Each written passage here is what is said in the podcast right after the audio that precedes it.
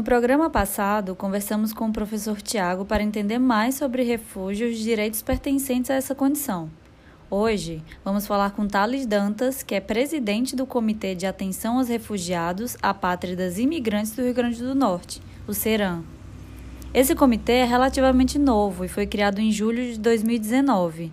Na época, existiam 225 refugiados e imigrantes em situação de vulnerabilidade social aqui no estado Desses, 97 estavam em Natal e Parnamirim, e a maioria eram de venezuelanos indígenas da etnia Uaral. Muitos deles, inclusive, em situação de mendicância.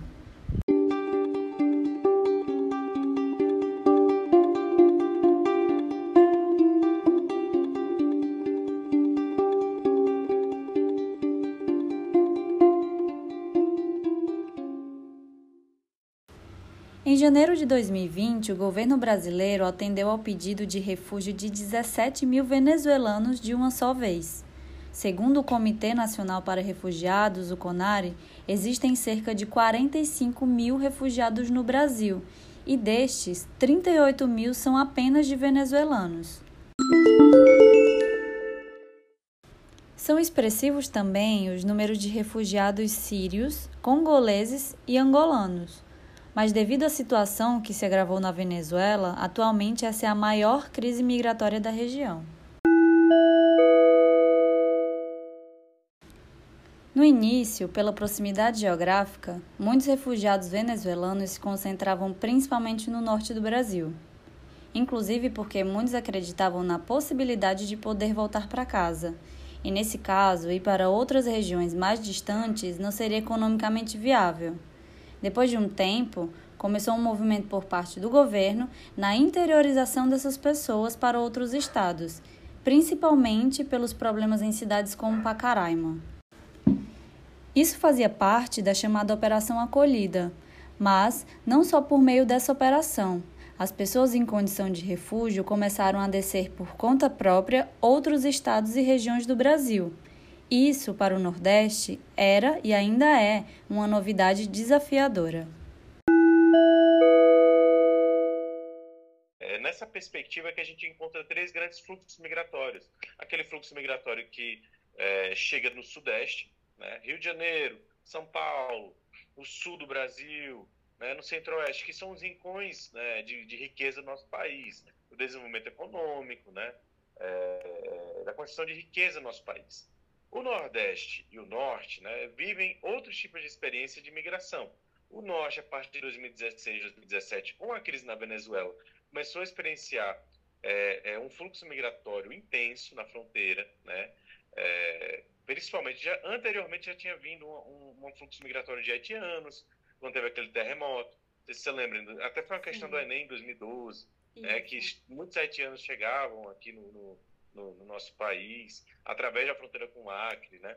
Uhum. Enfim, então o norte já, é, já existe um tipo de, de, de migração lá naquela região. E no Nordeste é um, é um outro tipo completamente diferente. E esse tipo de migração que a gente tem hoje é um desafio para a região Nordeste. Né? Não tem como, por exemplo, a gente pensar que a região Nordeste está é, é, tá no eixo da Operação Acolhida, por exemplo. Porque não está. No norte é um tipo específico por causa da fronteira, certo? Uhum. Os estados de fronteira, eles têm uma experiência é, com, com, com essa política de imigrantes, certo? O Nordeste não. O Nordeste experiencia, experiencia um tipo de imigração, aquela do migrante econômico que vem para cá, por exemplo, os europeus, né, para investir. Né? No, no, Rio Grande do Norte é muito comum isso, né? Espanhóis, portugueses, né? italianos, né? enfim japoneses que vieram para cá, investiram aqui, etc. E tal. Isso foi um tipo de, de, de fluxo migratório né, que tanto popularizou aquele do gringo, né? É, é, e a gente recebe muito bem as pessoas que vêm de fora. A inexperiência não é o único desafio. A falta de políticas públicas e órgãos direcionados a essas pessoas torna a questão muito mais complexa. Há uma total falta de articulação entre governo ministérios e instituições não governamentais ou da sociedade civil. Hoje no Brasil tem esses três tipos de imigração. A do Nordeste é a mais diferente de todas, porque nós não estávamos, estávamos acostumados, nós não, nós não tivemos planejamento, não tivemos nenhum tipo de orientação, só começou a chegar venezuelanos é, indígenas nos nossos estados. Então, por exemplo, começou lá no Maranhão, em São Luís, porque eles vieram do norte, né? Isso. O norte já está em colapso desde 2017, 2018. A população de Roraima, por exemplo, tá, tá, aumentou em 40% em dois anos. Uhum. Imagine só, um estado como Roraima aumentando em é, 40% da população. Né? O SUS está colapsado, Sistema Único de Assistência Social, né? É, tem toda uma crise também xenofóbica aí com, com as pessoas, então desperta também um sentimento né, pseudo-nacionalista, porque nunca teve uma organização nesse tema de refúgio e migração. Nunca, nunca, nunca, nunca. É, uma das maiores críticas que a gente tem né, é que o governo federal ele coloca é, a política de imigração hoje está dividida em quatro ministérios. Que é o antes eram cinco, certo? Que antes era o Ministério do Trabalho, Ministério é, é, Secretaria de Direitos Humanos da Presidência da República, né, que tinha status de ministério, é, Ministério do Desenvolvimento Social, Ministério da Justiça e Ministério da Defesa. Eram cinco ministérios. Hoje, com extinguir o Ministério do Trabalho, passaram passaram a pauta que era de relacionada à migração é, é, laboral, né, dos imigrantes econômicos que vinham no Brasil, etc. e tal, e antes estavam no Ministério do Trabalho, foi para o Ministério da Justiça essa política, hoje no governo Bolsonaro. E aí, hoje a gente tem uma política nacional fatiada, retalhada, entre quatro ministérios que não dialogam entre si, né? Se você for pesquisar, o que é que o Ministério da Justiça está fazendo para refugiado? É um tipo de política. O Ministério da Cidadania faz outro. Basicamente, o Ministério da Cidadania financia é, é, os estados e municípios passando recursos do Fundo Nacional de Assistência Social para estados e municípios que atendam a população refugiada é, em decorrência da crise migratória e na Venezuela, né, da crise é, política na Venezuela. É, é, os estados, o governo federal vai lá e repassa. Mas ele só faz isso, repassar o recurso. Uhum. E aí esse problema, ele repassa o recurso. Quem é que faz a orientação técnica? O aqui no IOIM. Não é o governo federal que faz a orientação técnica. São, são, dois, são as agências internacionais que fazem. É, o Ministério da Defesa ele cuida da operação acolhida, né, que é basicamente toda aquela operação de guerra, pegar as pessoas, jogar no avião e levar lá para Caicó, né? De repente, não, joga lá as pessoas em Caicó. E joga, eles jogam as pessoas. Não dialogam com o governo de estado, não dialogam com a prefeitura, não repassam recurso, só joga essas pessoas lá financiam o Acnu ou a OIM, né, a Organização Internacional para Migrações, OIM, ou o Alto Comissariado para as Nações Unidas, né, das Nações Unidas para Refugiados, que é o Acnu. Ou eles pegam e financiam essas duas organizações, repassando recursos, né, e aí tem até investimento do governo dos Estados Unidos, também tem, tem investimento de outras nações, né, nesse contexto, que tem um caráter muito político, essa operação acolhida também, né, iniciada no governo Michel Temer. É, e repassa essas pessoas, eles jogam essas pessoas. Não se e aí eles jogam pessoas que né? são. Oi? Não se tem uma política integrada de acolhimento desses refugiados. Tem não, tem não, tem não. Você pode ler, você pode, é tudo mil maravilhas, na verdade, quando você pega lá no site da OIM, do Acnu, e você pega para o site do governo federal. Você pensa que é tudo funciona muito bem, mas na realidade não funciona nada muito bem. Porque o que, que acontece? Né? a gente vive uma situação de, de crise econômica no Brasil desde 2015, né, agravado em 2016, com o impeachment da Dilma Fonvolf, 2016. Né? Então, a gente tem desde 2016 uma crise permanente na economia do Brasil uma, e um desemprego altíssimo. Então, eles pegam essas pessoas que são refugiadas, eles jogam para esses estados sem qualquer tipo de interlocução com, com o estado e município. Isso cria, cria o, que, o que acontece no norte do Brasil. Por isso a votação expressiva né, no Bolsonaro em 2018, nos estados do norte do Brasil. Uhum. É, é, cria um sentimento realmente de, de ódio ao diferente, né? Porque essas pessoas chegam... E o migrante quanto um problema, uma... né? Isso, isso que, né, enfim, né, não, não é desse jeito que a gente faz política pública, né, de qualidade de verdade. É, é tudo, na verdade, uma grande jogada de marketing que eu vejo da, da Operação Acolhida porque são milhões investidos, milhões que não são revertidos para a população no sentido geral, refugiada mesmo, né? porque eles beneficiam apenas quem é, é venezuelano não indígena, ou seja, esses venezuelanos que a gente vê pedindo um sinal, eles, eles chegaram aqui de ônibus, sozinho.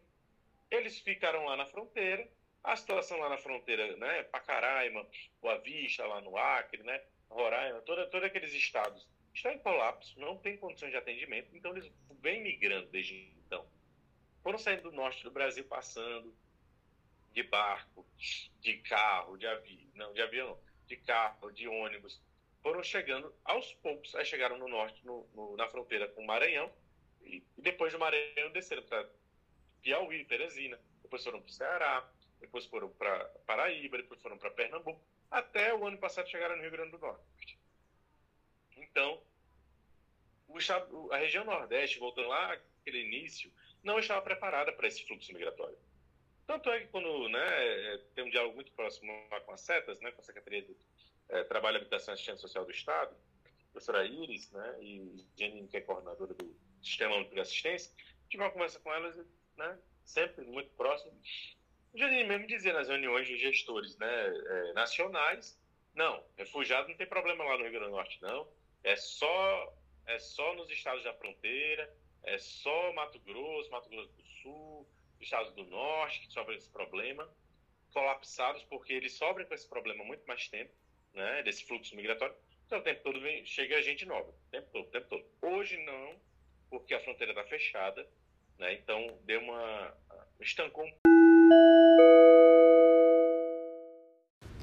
A partir disso, a criação de um comitê como o CERAM com foco em apoiar e monitorar questões destinadas a esses grupos, se tornou uma necessidade aqui no Rio Grande do Norte. Seran, e eu estou nele desde a formação, então, em setembro do ano passado, quando a gente começou a pensar e planejar as ações é, do governo do estado como uma resposta a esse novo fluxo migratório, né, iniciado aí com esses venezuelanos é, indígenas do Aral, é, a gente constituiu o Seram, né? Então, é, nessa perspectiva, Mas a gente Seram, tem... Ele, ele surgiu por uma necessidade, essas pessoas começaram a chegar aqui e vocês viram a necessidade de, de, criar um comitê. Isso. Nós temos cerca de 300, 275, né? É um número aproximado porque tem família que chega na semana, tem família que chega, né, sai, mas está nessa média aí 275 a 300, está nessa faixa aí. É, os municípios que nós temos, Natal em primeiro lugar, né, é, e eu conto sempre muito com famílias, né, que eles é uma característica muito do refugiado, eles chegam em famílias, né, seja refugiado venezuelano, seja refugiado de outra nacionalidade. É, e a gente também tem tem, tem contatos né, de, de sírios que estão aqui em Natal, por exemplo, né, que vieram refugiados né, da guerra civil na Síria. É, temos em Mossoró, temos em Caicó e temos em Parnamirim. Tibau, né, Pipa, na verdade, a praia de Pipa, entra no radar também porque tem muito migrante lá. Né? É, é enfim, e também um dos focos do nosso comitê é a população migrante, né? Uhum. Não é só o refugiado. O refugiado acaba sendo uma atenção prioritária nossa, porque a situação deles realmente é, é situação de rua, né? uma situação muito delicada. Né? De vulnerabilidade, Mas, né? Exatamente, vulnerabilidade. E aí, basicamente, o que é que a gente fez quando começaram a chegar essas famílias? Quando chegou essas primeiras famílias, chegou um ônibus largado com 50 pessoas vindo de Fortaleza para cá, setembro de 2019. É, o que é que a gente faz enquanto governo do Estado? Vamos, né, ligam lá para as setas pedindo que um assistente social vai receber os, os, os venezuelanos. Aí, né, é, começa vai, começa vem, né, eu, né, eu tenho muita, eu tenho experiência, já fui conselheiro estadual de direitos humanos também, né, sempre tive proximidade durante muitos anos com relação a essa a, a pauta de direitos humanos.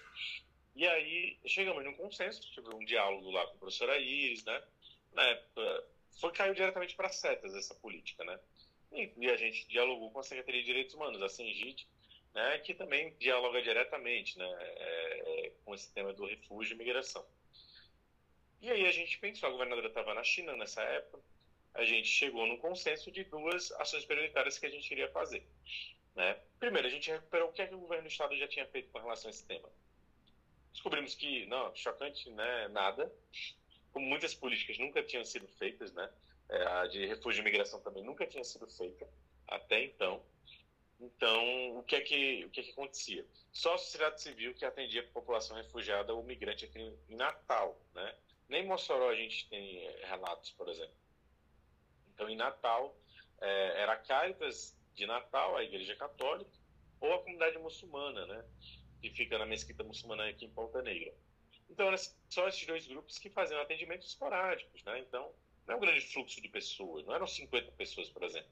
Era uma, duas, três no ano, quatro, né? Então, um fluxo pequeno. Às vezes, tinha época que chegava no máximo a seis, sete, né?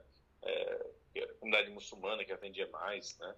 Uhum. É, então, ou seja, né? a população, é, a sociedade civil, quem organizava a política de refugiado migrante no Rio Grande do Norte até 2019. Né? De 2006 a 2010, o CDHMP, que é membro do CERAM também, que é o Centro de Direitos Humanos e Memória Popular, executou um projeto na época que ele chamava de reassentamento de famílias. Né? É, foram reassentadas 68 pessoas colombianas, né, vindas da fugidas aí da refugiadas aí da da guerra civil na Colômbia, entre as partes, sabe?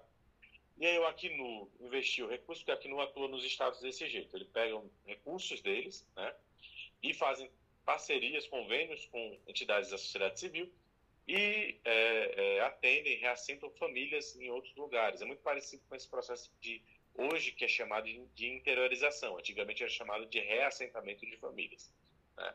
Um termo mais né, correto, eu acho, né? moderno, é, é, interiorização. E aí, nesse processo de colombianos, né, de, de famílias colombianas, o CDHMP liderou, na época, no governo finalzinho do governo da Vilma, do governo do Iberê, 2010, em maio, fizeram audiência pública, chamaram a CNU, né, dialogaram com o governador, Iberê, né, é, e se comprometeram a criar um conselho estadual do refugiado. Né? muito formado pelos atores da época, né? muita gente do direito, o Tribunal de Justiça, tinha lá os membros, sabe? E aí o que a gente fez agora em 2019 foi recuperar a memória disso que tinha sido acumulado pelo governo do Estado em 2010. Troca de governo de 2010 para 2011, né? Saiu um governo entra outro, com outro perfil, um perfil mais conservador, uhum. até, né? É um governo de direita, do Democratas. É, é, houve essa troca de gestão e interrupção desse, desse início de construção política dentro do governo do Estado, certo? O conselho foi arquivado, o processo foi arquivado, enfim, né? morreu essa articulação dentro do governo. E aí a sociedade civil se organizou dessa forma. No finalzinho do período aí de 2017 para 2018, 2019, uh, o curso de Relações Internacionais, né, uh, da UNP fez uh, através do Sem Fronteiras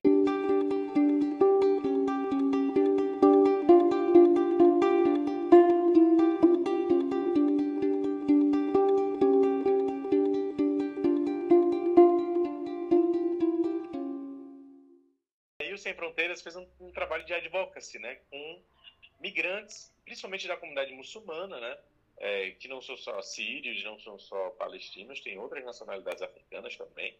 Né, é, fizeram e não só muçulmanos também que, que, a comunidade atende, né, ajuda, imigrantes. Eles, eles né, constituíram a CIR, a Associação de Solidariedade para a Solidariedade ao Imigrante, né, a CIR.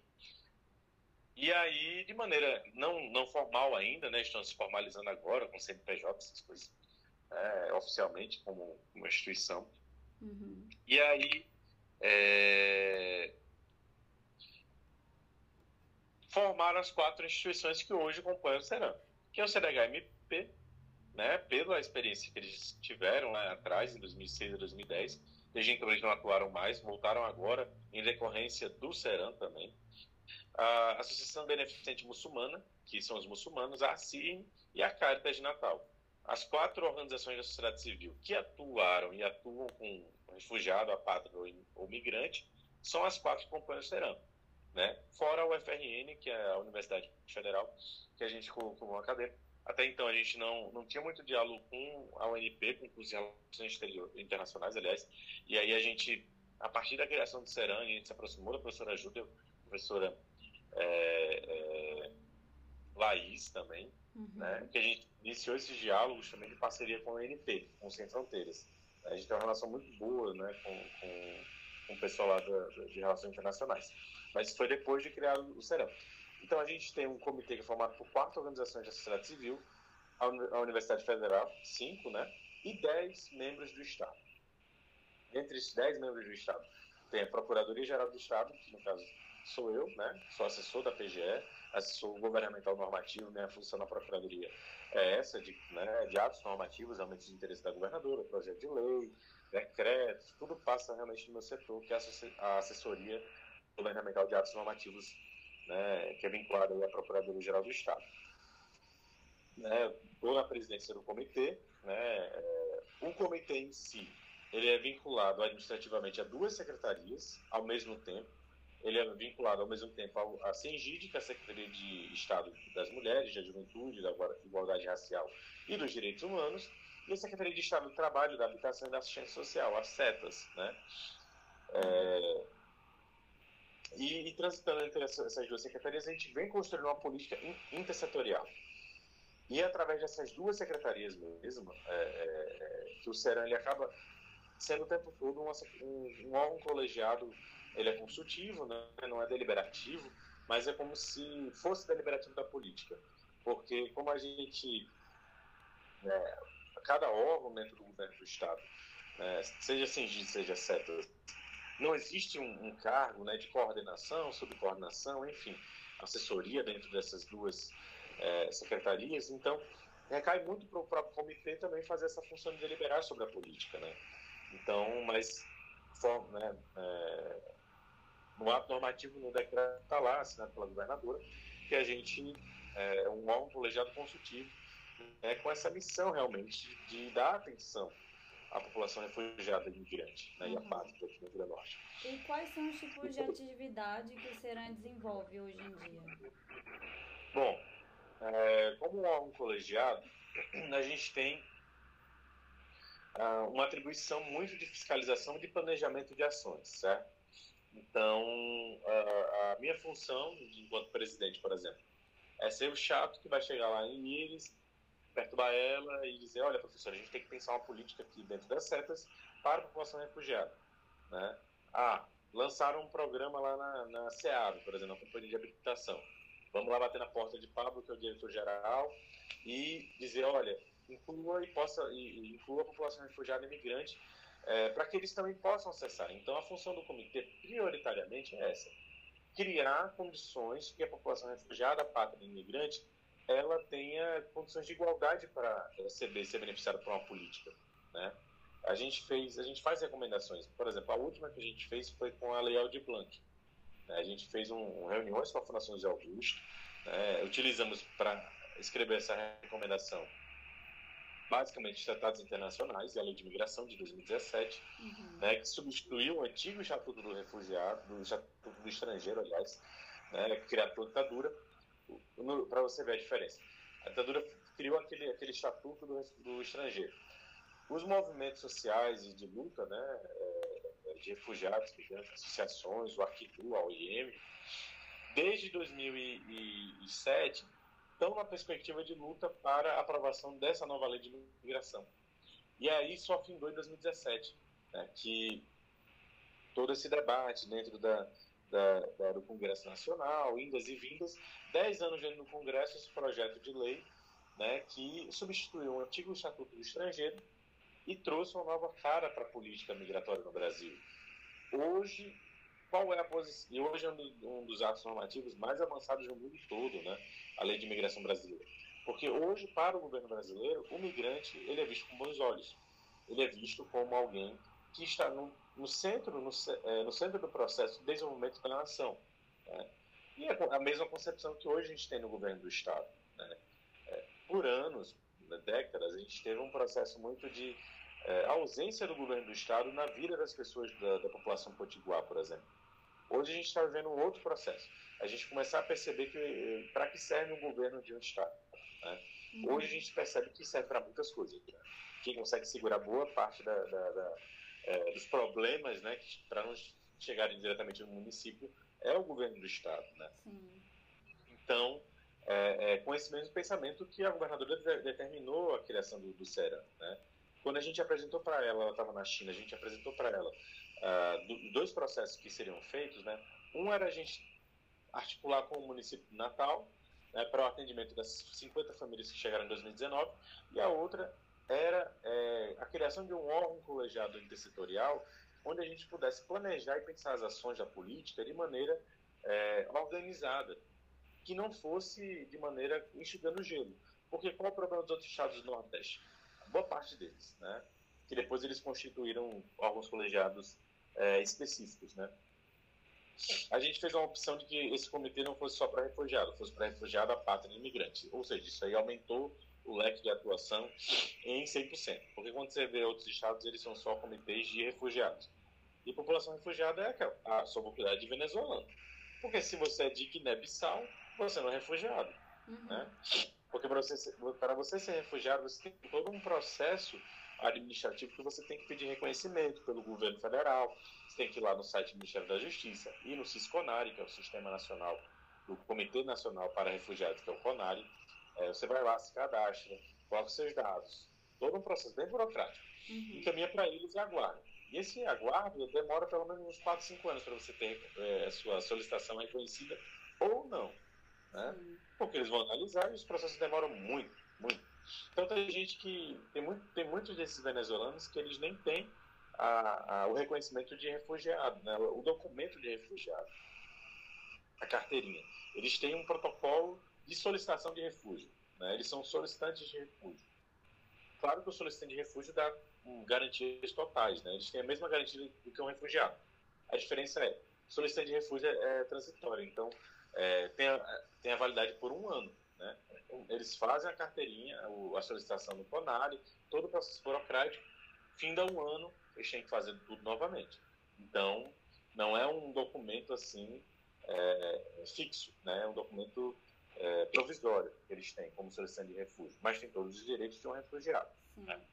E você e poderia aí... me dizer qual, qual o perfil dessas pessoas que, que chegam aqui, a escolaridade, idade, gênero? Se tem algum estudo com relação a isso, Thales? Bom, respondendo aquela primeira questão que você disse, quais ações que a gente está fazendo para responder essa? Sim. Assim que a gente instalou o Seran, eu fiz um trabalho muito de, de vou dizer de advocacy também, né? Perambulei por todos os órgãos do Estado, né, falando da existência do comitê e né, criando boas relações para dialogar. Comecei com secretários de Estado, com é, é, vereadores, né, por exemplo. Na Comissão de Direitos Humanos, eu bati lá na porta da vereadora de Vaneide, né, que é presidente da Comissão de Direitos Humanos, para que o debate fosse feito dentro do Natal através da, da, é, da, Câmara de Vereadores. Ao mesmo tempo, procurei a secretária municipal do Trabalho e Assistência Social, da Centas de Natal, para que ela também é, é, abraçasse a política do refugiado do. Né?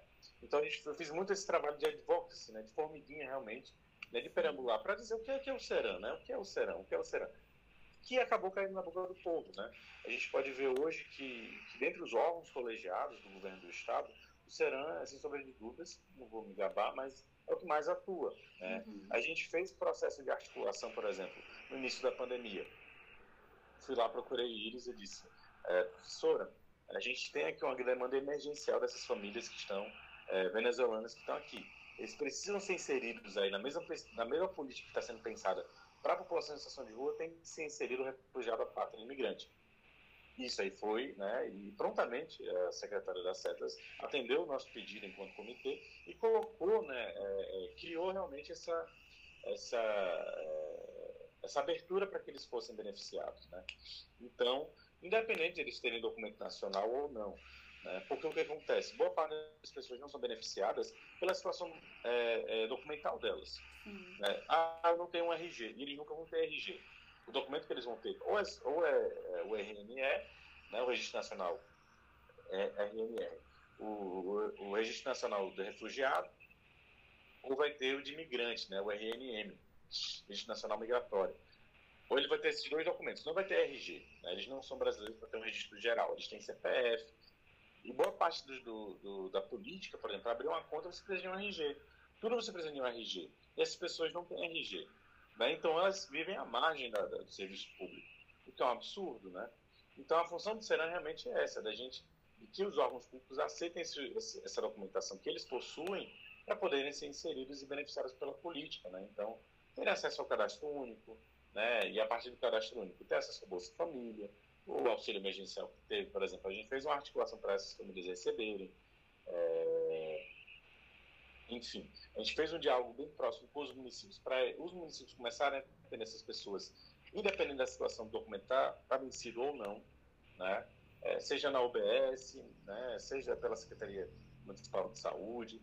Em Natal e Mossoró, a gente deu muito certo esse diálogo e parceria entre o Estado e o município. Né? Eu fiz muito esse diálogo com as secretárias municipais de assistência social, né? principalmente, porque como é, nesses órgãos, nos municípios não existem, não existem comitês de refugiado, a gente faz muito uma política próxima da assistência social, né? Uhum. É, porque a demanda prioritária dessa população é basicamente quatro, Daniel. Você pode anotar. Uma é a questão da assistência saúde e social. A assistência social e assistência saúde é um dos eixos prioritários né, no atendimento dessa população e perpassa por todo tipo de planejamento. Né? A gente está é, em contato com a CESAP e com a CEPAS, né, porque a gente vai lançar até o final do ano é, é, o fluxo, né, norma, duas notas técnicas normativas de orientação para os municípios. Né? Chegou um refugiado aqui no meu município, o que é que eu faço? Né? Porque a porta de entrada do serviço público é o município, não é o Estado. Quem está na vida, presente na vida das pessoas diariamente é o município, né? Isso aí a gente não tem como negar, né? É, é, é quem está lá na vida dele é o CRAS, é a UBS, é o CEMEI, né? enfim, o Estado ele fica muito é, daquele jeito, assim, meio que flutuando um pouco acima da vida das pessoas, né? Uhum. Que aí, através dos órgãos de segurança pública, enfim. Outra ação específica é a questão do, do da educação, né? Seja educação para a inclusão dessas pessoas, a revalidação de diploma, inclusão delas no ensino é, é, no, ensino, é, no ensino público, né, de, de, ou a questão da perspectiva de aprendizagem do português. Um outro eixo é trabalho, emprego e renda, né, é, que é um desafio enorme esse de trabalho, porque num cenário de país em crise, né, agora num contexto de, de diminuição da pandemia, né, superação dessa primeira onda da pandemia, a gente é, é, é muito difícil a perspectiva do emprego, né? E por fim é realmente a integração local dessas pessoas. Como integrar essas pessoas, né, culturalmente, é, socialmente, para o convívio no, no, no âmbito é, é, é da sociedade potiguar, por exemplo. Né? E aí, quando eu falo dessa integração, de maneira prática, é o que? Documentação. O, a regularização da documentação é um dos maiores entraves para a população refugiada ou migrante conseguir se estabelecer, conseguir um emprego. Né? E são esses quatro eixos prioritários que a gente atua dentro do comitê. Né? Tudo acaba é, perpassando esses quatro eixos. Né? Assistência à saúde e, e, assistência social é uma prioridade nossa. É, posso até te mandar depois um relatório né, de ações do comitê até outubro, né, ah, que eu fiz esse relatório. Posso te encaminhar para você dar uma, né, você ver o que, é que a gente já avançou, que é muita coisa, uhum. né? É, ações de assistência social que a gente teve avanço. Abertura do abrigo provisório, em pouco tempo, vou dizer para você. A gente conseguiu a, a isenção dessas famílias no programa do leite, e no, isenção no programa restaurante popular, né? É, a perspectiva de diálogo no âmbito da assistência social. A gente articulou com o governo federal recursos para o governo, para os municípios. Então, Natal e Mossoró receberam recursos do governo federal através de uma iniciativa nossa. Eu fui atrás do, do, do Ministério da Cidadania, conversei com o pessoal do Ministério, né, a gente conseguiu é, sensibilizar, porque até então, esse recurso do Ministério da, da Cidadania encaminha para os estados, é, é, muito cartas marcadas, assim, sabe? Porque é aqueles estados que sempre são foco, mas tem outros municípios e estados, como o caso do Rio Grande do Norte, que até 2019 não estavam no mapa de estados que receberam a população refugiada. Hoje já tem, né? E o Estado recebe sem condições de, de nenhuma, praticamente, Estado e município, sem condições nenhuma de estar dando um bom atendimento, né? Então, é, é, uma outra ação também, é, a garantia, por exemplo, nenhuma família morreu, né, ou nenhum refugiado morreu por Covid-19. Isso é um uhum. dado a, a gente ser comemorado, né? A gente distribuiu, distribuiu máscaras na época da pandemia, cesta básica foi garantida. É, quinzenalmente eles estavam recebendo, e estão recebendo, quinzenal, na verdade hoje em dia estão recebendo semanalmente gêneros alimentícios. Né? Antes eles recebiam cesta básica, passaram para receber gêneros alimentícios, que aí tem, tem frutas, tem verduras, tem carne, tem frango, enfim, né? que eles recebem porque a gente conseguiu assinar um termo de cooperação, serão setas e centas, né, aqui em Natal. Né? Isso foi uma articulação do comitê.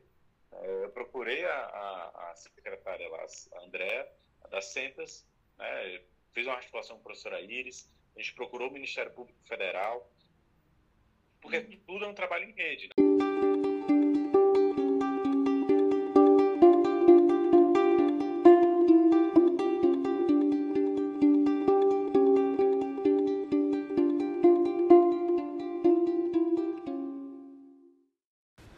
Mas o comitê não é destinado somente ao refúgio. Ele engloba também outras condições de imigração forçada. A gente fala de pessoa estrangeira no Brasil, é, que esse termo já está em desuso, né? que na verdade o termo correto é migrante. Né? Quando a gente fala de população migrante no Brasil, e aí os diferentes casos, migrante por nome, migrante por situação climática, enfim, diversos tipos de imigração que as pessoas vieram para cá, para o Brasil. E a gente tem os refugiados e nós temos os apátridas também que são aquelas pessoas que não têm nação, não têm nenhum tipo de nacionalidade, como os curdos, por exemplo. Né? Eles não têm nacionalidade, povo apátrida. É, alguns até questionam que é a Palestina, enfim. Não vamos entrar nesse, nesse, nesse âmbito. Não. E temos refugiados, né?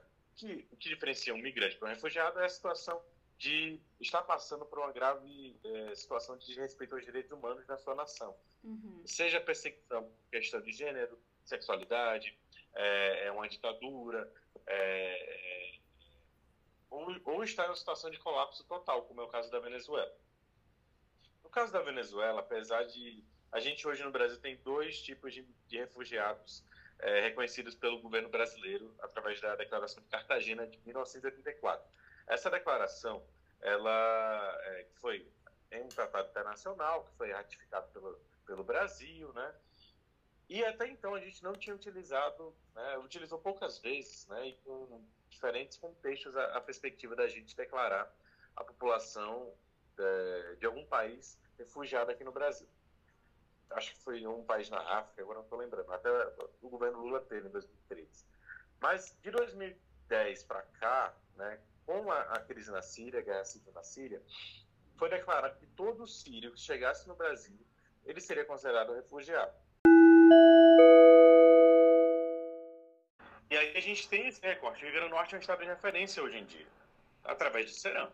Mas tem estados que nem, nem comitê faz uma ação muito esporádica, na, eh, muito na, na, perspectiva da assistência social, atende a abrir lá um abrigo provisório, atende a população, né, por um período depois essa população vai migrar para outro lugar. E os Luarau, eles migram bastante, né, bastante, bastante, bastante. Né? Perspectiva. Esse, esse grupo que está aqui no Rio Norte até que está muito tempo, eles estão desde dezembro do ano passado, então 11 meses já, né, vai fazer um ano que eles estão aqui no Rio Norte, é muito tempo. Normalmente os Uarau, eles passam dois, três meses e vão embora. Tem lá em Mossoró, tem aqui em Natal. Agora, por exemplo, em Caicó, tem um Uarau que passa da, né, da Paraíba para Ceará, eles passam por Caicó. Então, passam um ou dois dias lá em Caicó e vão embora, né? Não tem muito, eles não passam muito tempo lá. Sim. É diferente realmente de Mossoró e Natal, que eles estão aqui há bastante tempo.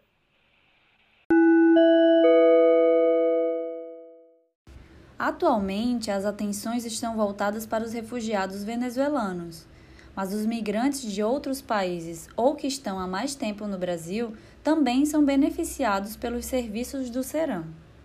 Os outros é um pouco mais diferente, né? Eles estão numa, numa rotina muito, muito própria. Então, é, a perspectiva, por exemplo, tem gente de Cabo Verde que procura o Seram porque está com problema de documentação e tem medo de ir até a Polícia Federal, porque já faz muito tempo que está com documento vencido, documento ser deportado. Então, são uhum. N casos né, que acabam chegando a gente e que a gente tem que né, dar um, uma forma de é, eu né, dar vazão.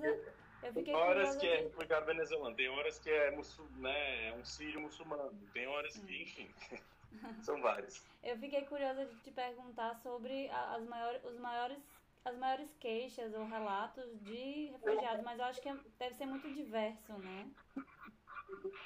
Uhum. Mas como assim, os casos? Não, de, de algum tipo de problema recorrente, por exemplo, você falou agora da documentação, né? Que é um problema. Ah, é, protocolo de refúgio é um recorrente, um problema recorrente. Entendi. Sempre chega solicitação de, de, de, renovação do protocolo de refúgio que está vencido. Sempre uhum. chega. A gente está avançando com a Polícia Federal, né, com a FUNAI, com o município de Natal, né, porque tudo, tudo que a gente faz né, é, é junto com o município também né? até porque a gente né, incentiva e defende bastante né, é que os entes eles têm que saber sua responsabilidade. Né? Tem que, nós temos que dividir nossas atribuições. Uhum. Porque nem o Estado nem o município nós temos essa atribuição legal. Né? A gente atua numa zona muito cinzenta, como eu disse para você lá no início. A União que compete fazer isso. Como a União não diz, não investe, não, não existe uma, uma política nacional organizada, os estados e municípios fazem da nossa não da nossa cabeça, mas a gente que tem que, mais ou menos, a gente que lute para poder se organizar. Mas e com a pandemia? Quais são as mudanças ou dificuldades a partir da crise sanitária da Covid-19? A pandemia, né, ela piorou muito a situação é, dessa população migrante, né? Para esses venezuelanos, não mudou muita coisa, né? Uhum. Mudou mais para porque ficou pior, mas eles já pediam antes da pandemia nos sinais, né? É, 2019 quando eles chegaram, porque é uma característica dessa dessa população indígena venezuelana Guarau, eles são de um, uma etnia chamada Guarau. E lá na Venezuela, né, e aqui no Brasil, eles vivem medicância mesmo. Né, é uma prática, é, não digo cultural, mas é como eles se virem, eles se viram, né, assim, né, eles se organizam e ficam pedindo, pedindo, pedindo, pedindo, pedindo. Uhum. Essa população que está hoje nos sinais pedindo Natal, elas estão passando fome desabrigadas? Não, não estão passando fome nem estão desabrigadas, né, porque eles estão no abrigo provisório, né. É, eles esperem no sinal, é, é, em razão da pandemia, pediam antes. A pandemia deixou tudo mais difícil, perspectiva de emprego, uhum. mas a gente está no planejamento de ações de, de, de trabalho para eles. Só que eles têm, a gente tem uma grande dificuldade, né? É, né vou ser bem sincero, é uma diferença cultural muito grande. Né?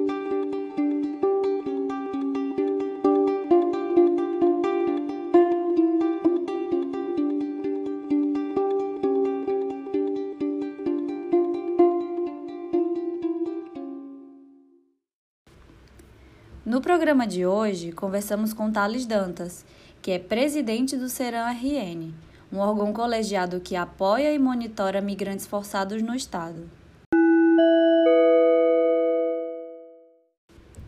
A partir da conversa, é possível perceber que, em um ano de atuação, diversas ações vêm sendo feitas em prol desses grupos de pessoas que estão em situação de vulnerabilidade econômica e social mas esse é um trabalho complexo, de longo prazo e que ainda é pouco conhecido regionalmente.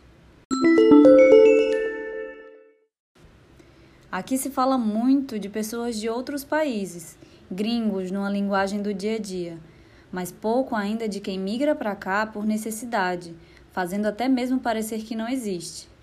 É preciso falar mais sobre refugiados, apátridas, migrantes forçados e a importância de inclusão deles na sociedade brasileira, sobretudo no Nordeste.